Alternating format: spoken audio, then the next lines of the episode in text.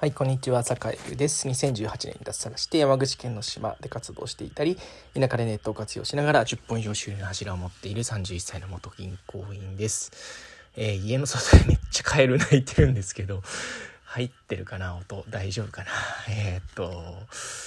まあちょっとカエルの音が入ってたら、まあ田舎の BGM だと思って聞いていただければと思います。すごいんですよ。ものすごい勢いでカエルが鳴いてるんですよね、今。はい。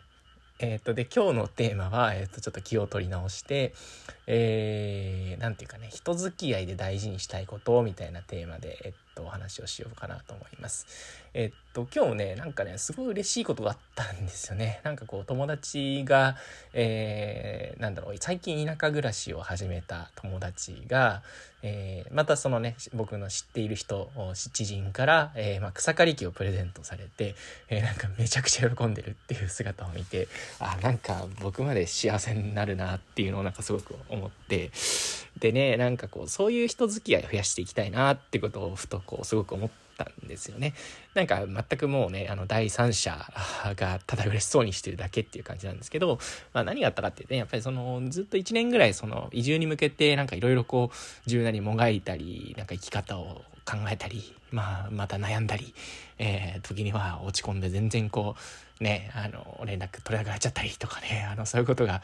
えー、あってたけど、でも結局なんかね、自分自身しか見つけられない道を見つけて、えー、それこそね、あの家族で、えー、希望の希望してた土地に移り住んだのが最近な人がいるんですけど、えー、まあやっぱね、で、それで、あの、すごくなんかね、あの、いいやつなんですよね。いい人なんですよね。いい人で、なんかこう、なんかその人が喜んでるとなんかこっちまで嬉しくなっちゃうみたいな。だから自分もなんかそういう生き方をしたいなっっていうのをなんかその、あの、なんかめっちゃ嬉しそうにしてる写真がなんかね、とあるその SNS で上がってきて、それを見てなんかめっちゃおっちょまでなんか幸せな気分になったんですけど、なんかね、そういう、そういう生き方したいなっていう、あの、漠然としたなんか目標じゃないですけど、あの、誰かにとってなんか栄えるがなんかめちゃくちゃこう、なんかこう、めっちゃテンション高く嬉しいんだよね、これ、みたいなこと言ってたら、なんか、あのね、えー、その他の人まで嬉しいみたいな、なんかそういう人間でいるっていうことってなんかこうすごく素敵じゃないですか。ね、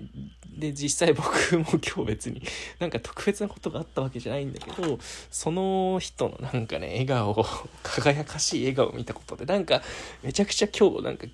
よく眠れそうなんですよね。うんなんか、あの、すごく今幸せな気分でこの収録もしてるんですけど、なんでこうね、あの、なんかこう自分にとって特別で楽しいことがあった時に、えー、なんかこうね、結構、なんかこうめちゃくちゃ、良かったこととか嬉しいことがあった時って結構、なんか人って素直に喜べない自分がいたりするじゃないですか。ね。なんだけど、それがね、めちゃくちゃ素直に喜べる人っていうのが、あの、人だったり出来事ってこういうことなんだなっていうのをなんかすごくね今日思ったのでなんかこう自分自身もなんかねなんかこううまくいったことがあったりなんかこういいことがあった時になんかめっちゃこう素直に喜んででその素直に喜んでる姿を他の人に喜んでもらえるそんな人になりたいなと思った、えー、今日一日でございました。ということで、えー、まあそんな風にななんだろうな結局そういうのって